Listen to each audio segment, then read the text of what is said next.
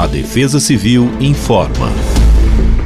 Nesta quinta-feira, 29 de fevereiro, o dia deve amanhecer marcado pela variação de nebulosidade em praticamente todo o estado de São Paulo. E a tendência é de que permaneça nestas condições de tempo durante toda a manhã. No período vespertino, a atuação de um sistema meteorológico sobre o oceano irá contribuir para a ocorrência de pancadas de chuva sobre todo o território paulista. Essas pancadas devem estar acompanhadas de rajadas de vento, raios e até mesmo com possibilidade de granizo isolado.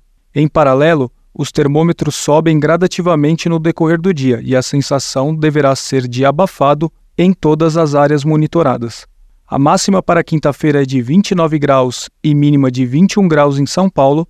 Em Votuporanga, a máxima será de 37 graus e a mínima de 24 graus. Em Campinas, máxima de 31 graus e mínima de 21 graus. Já para a região de Ribeirão Preto, máxima de 36 graus e mínima de 23 graus. Em dias de muito calor, é comum pancadas de chuva no fim da tarde. Fique atento à previsão do tempo e programe seu itinerário.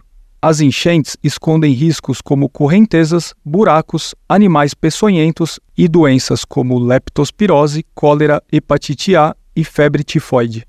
Acompanhe os conteúdos da Defesa Civil nas mídias pelo arroba Defesa Civil SP e esteja sempre alerta. Defesa Civil do Estado de São Paulo.